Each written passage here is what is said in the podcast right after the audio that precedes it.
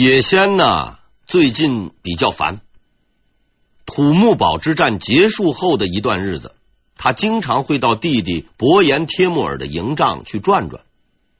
当然不是去看他的弟弟，而是去看那个人质朱祁镇。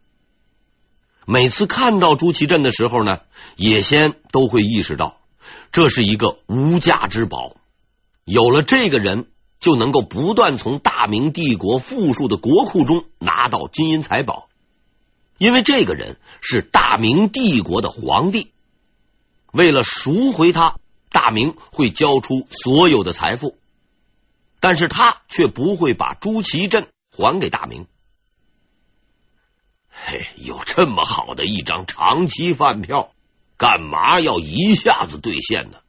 等到钱不够花了。就去找对方要，今后就不用再为钱发愁了。所以呢，他经常会巡视这个叫朱祁镇的人。每一次的巡视都让他十分开心，因为他明白他正在巡视着自己的财宝。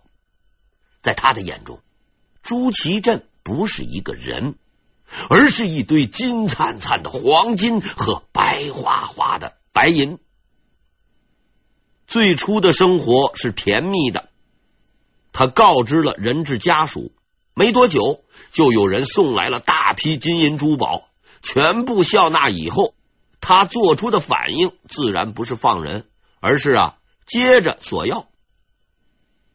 在他看来，皇帝在自己的手中，对方一定会乖乖的听话，把大明的国库全部搬到自己这里来。可是后来的事情却大大出乎他的意料。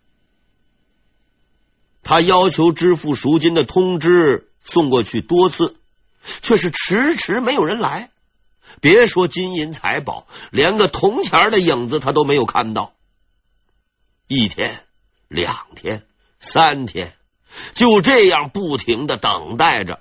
渐渐的呀，野仙开始烦躁起来了。他恨不得自己带着朱祁镇到边关去骂娘。你们的皇帝在这儿呢，快拿钱来赎！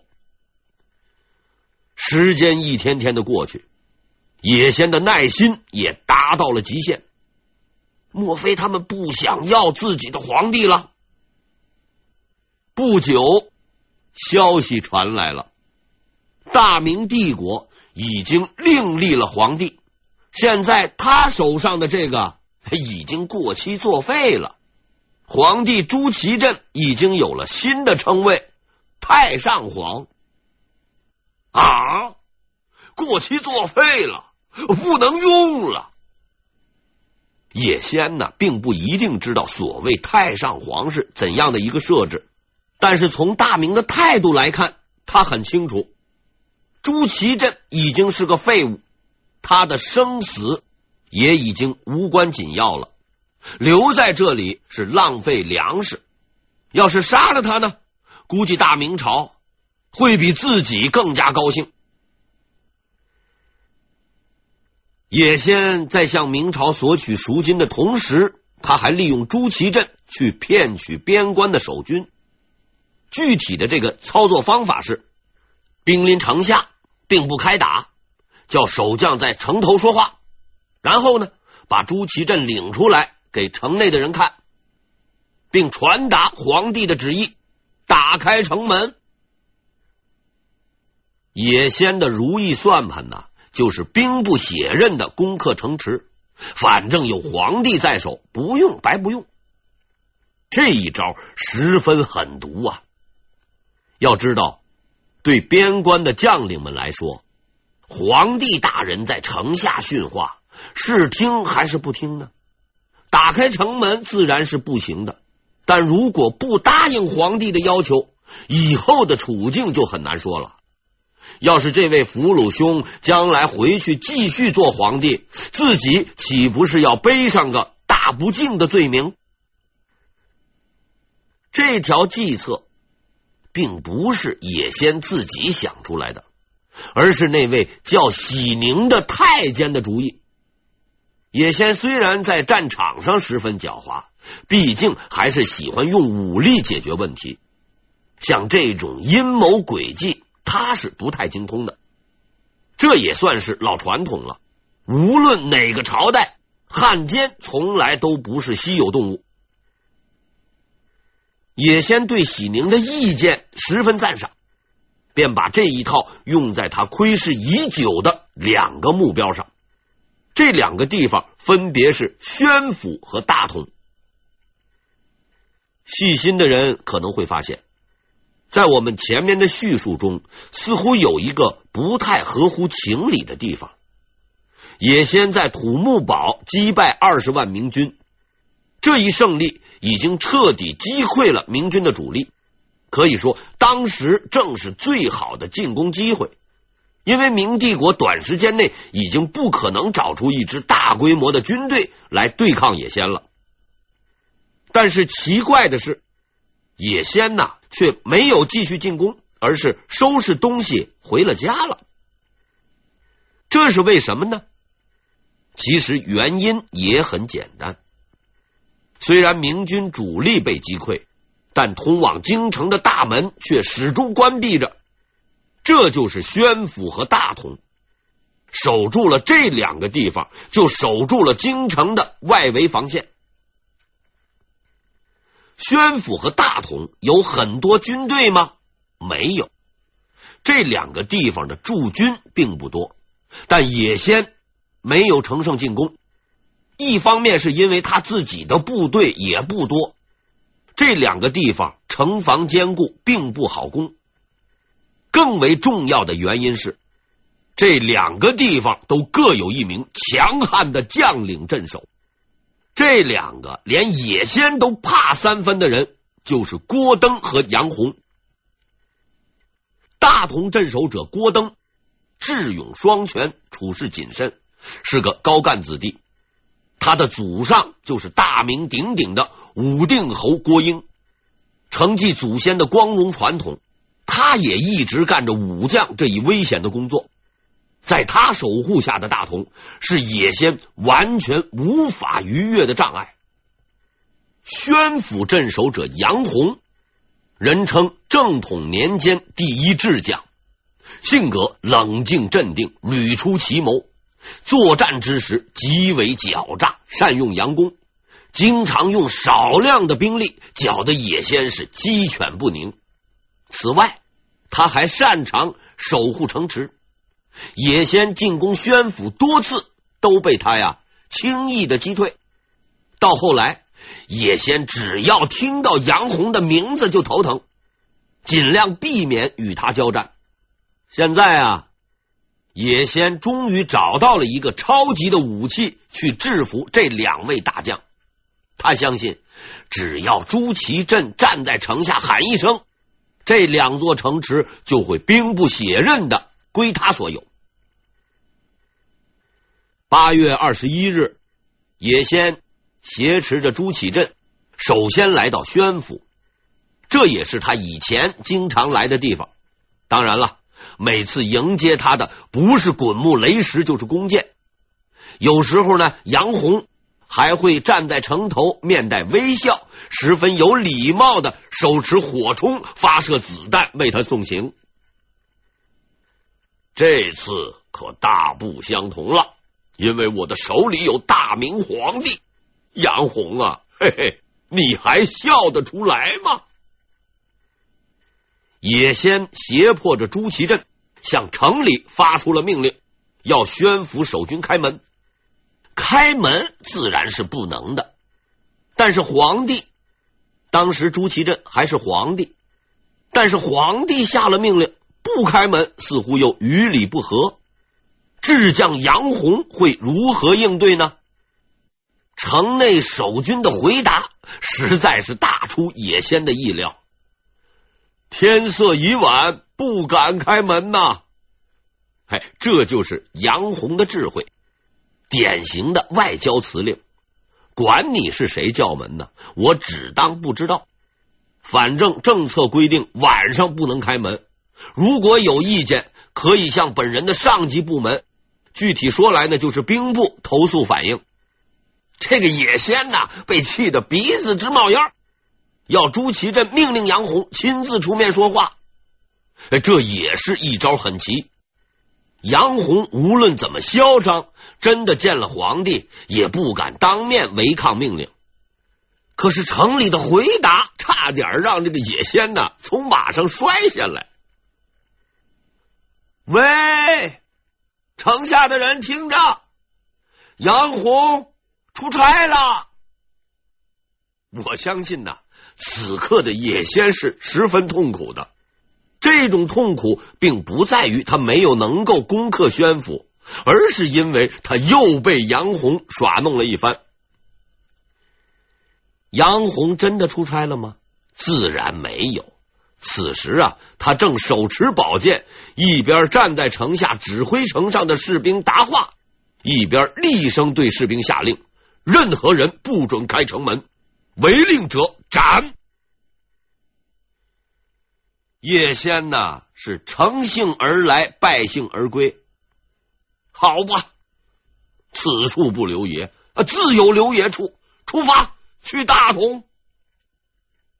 郭登，嘿，郭登也不是个省油的灯啊。到达了大同之后，叶仙呐吸取了教训，直接命令朱祁镇找郭登说话。朱祁镇无奈之下，只能让人传话。命令郭登开门，郭登不开门，一来二去总没个结果。朱祁镇只好派人传话说：“我与郭登有姻亲关系。”这个姻亲关系啊，有待我下来查证。我与郭登有姻亲关系，为何如此拒绝我呀？朱祁镇呐，也真是没办法了。估计啊，这个刀已经架在了他的脖子上，连这样的话都说出来了。话一说到这个份上，郭登还能毫无反应吗？郭登确实有了反应，不过是个比较强烈的反应。他说呀：“皇上，臣奉命守城，其他的事情不知道。”于是啊，野仙又一次被无情的撅了回去。郭登，你好样的，算你狠！今天先回去，下次再来。打这以后的岁月，对于野仙来说呀，是艰难的。他带着朱祁镇是四处旅游，却没有一个地方接纳。赎金也从此了无音讯。而后呢，明朝新立了朱祁钰为皇帝。手上的这个已经过期作废，不值钱了。难道就此了事？哪有那么容易呀？也先决定，即使手上的这个皇帝不值钱，毕竟对边关守将还是有一定威慑作用的。继续带着他去游行。郭登的大同，他是不敢再去了。毕竟这位仁兄已经撕破了脸。去了无异于自取其辱，还是去宣府吧。结果可想而知，杨红也是个软硬不吃的人，前后去了三回，都被赶了回来。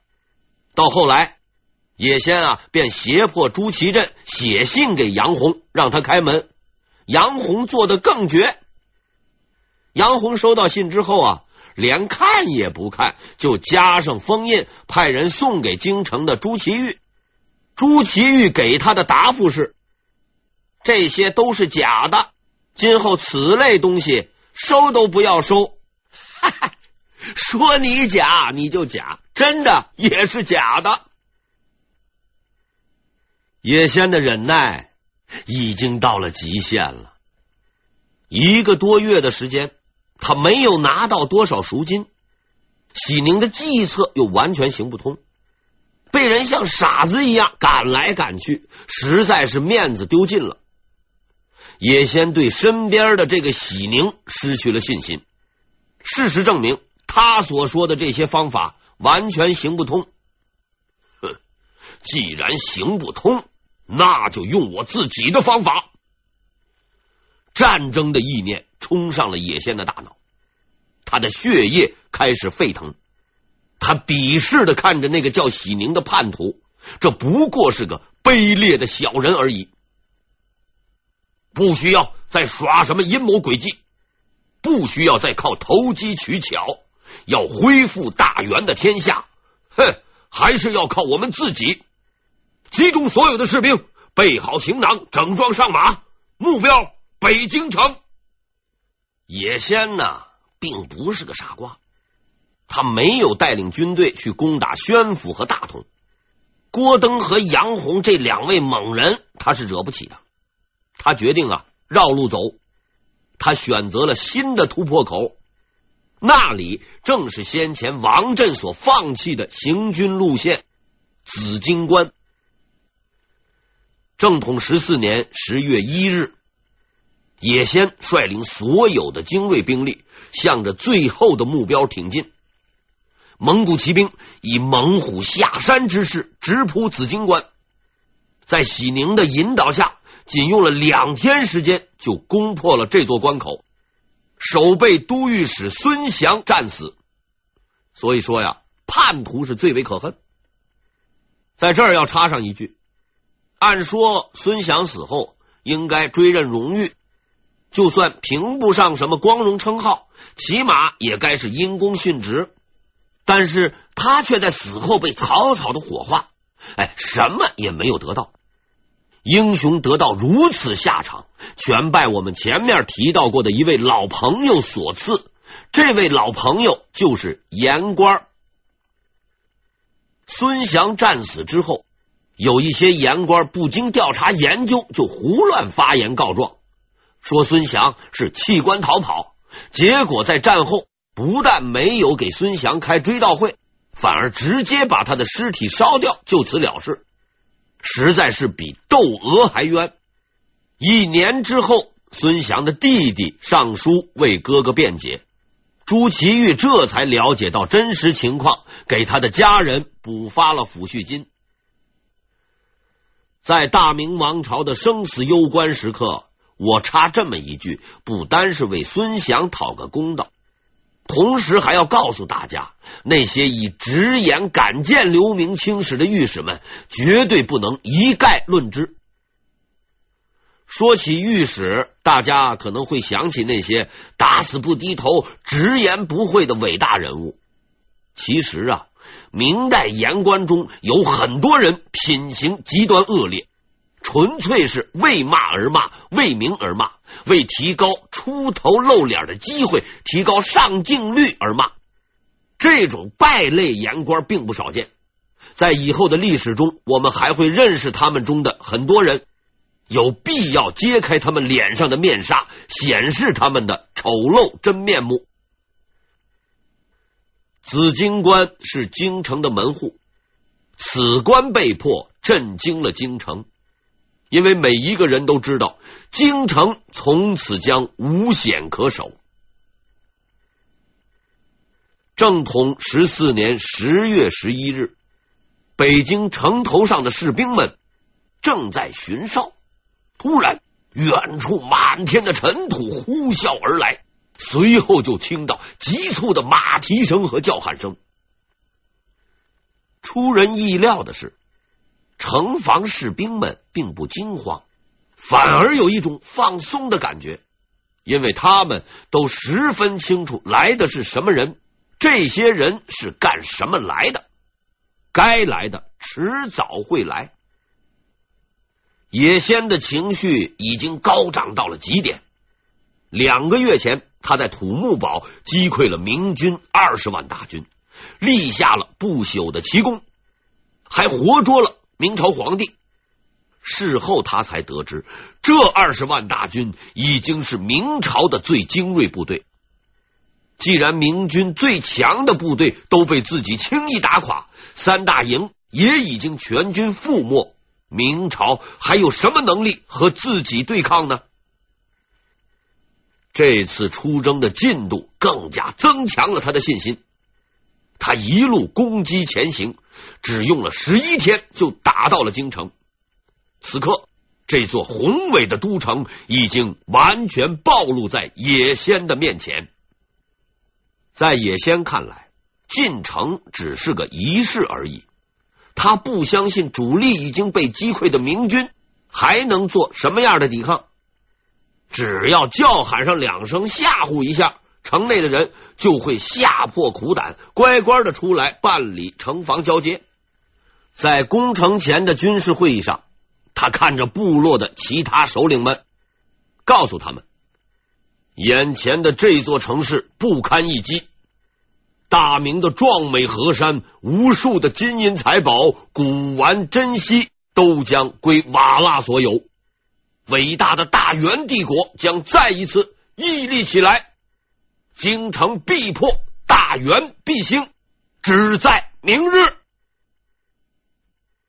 据说以前曾有一些餐馆会在门前挂上一块牌子，写着“明日吃饭不要钱”七个字。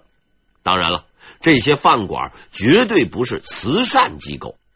因为那块牌子上的日期永远都是明日，这个明日是永远不会到来的。如此做法不过是拿穷人开心而已。历史已经证明，野仙的这个明日最终也没能到来，他又被耍弄了一回。六天后，野仙可能会奇怪。自己的兵力强过土木堡时数倍，且士气高涨，士兵强悍，最终为什么会失败呢？这个问题不用别人回答，他的祖父马哈木先生应该知道答案。决定战争胜负的最终因素是人。就在一个月前，野仙眼前的这座城池还是那样的不堪一击，那样的柔弱。经常还有百姓和士兵外逃，可是仅仅过了一个月，这里又恢复了帝都的气势。守城的士兵已经为野仙的到来等待了很久，他们的眼神中透露出很多东西：有仇恨，有兴奋，有焦虑，也有恐惧，但是并没有畏缩。在这个月中。京城发生了很多变化，兵多了，粮足了，防护增强了，但最根本的变化却绝不是这些。真正的变化在人们的心中。透过失败的阴云，他们已经从开始的绝望中走了出来，并逐渐相信自己终将赢得这场战争的胜利。这是意志和信念的力量。当然，当时的野仙是意识不到这些的。得知野仙进军紫金关后，兵部尚书于谦敏锐的判断出，这次野仙的目标是京城。虽然现在京城内的士兵数量已经将近二十万，但毕竟作战经验不足。为以防万一。他立刻下令派出十五位御史去各地征集士兵，充任预备队。到十月八日，全部兵力集合完毕，总计二十二万人。可能有人会觉得奇怪，野仙的兵力总计也不过几万人，为什么城内有近二十万人还是不够用呢？这是由具体情况决定的。绝不是于谦的能力不行。当年朱文正能够以数万人马挡住陈友谅六十万大军，是因为洪都城池不大，陈友谅虽然兵多，但在同一时间内无法全部展开，只有一批批的上，其实际攻击效果并不好。现在于谦守卫的是京城，是大明王朝的首都。这是真正的大城市，不是比较大的城市，比如铁岭、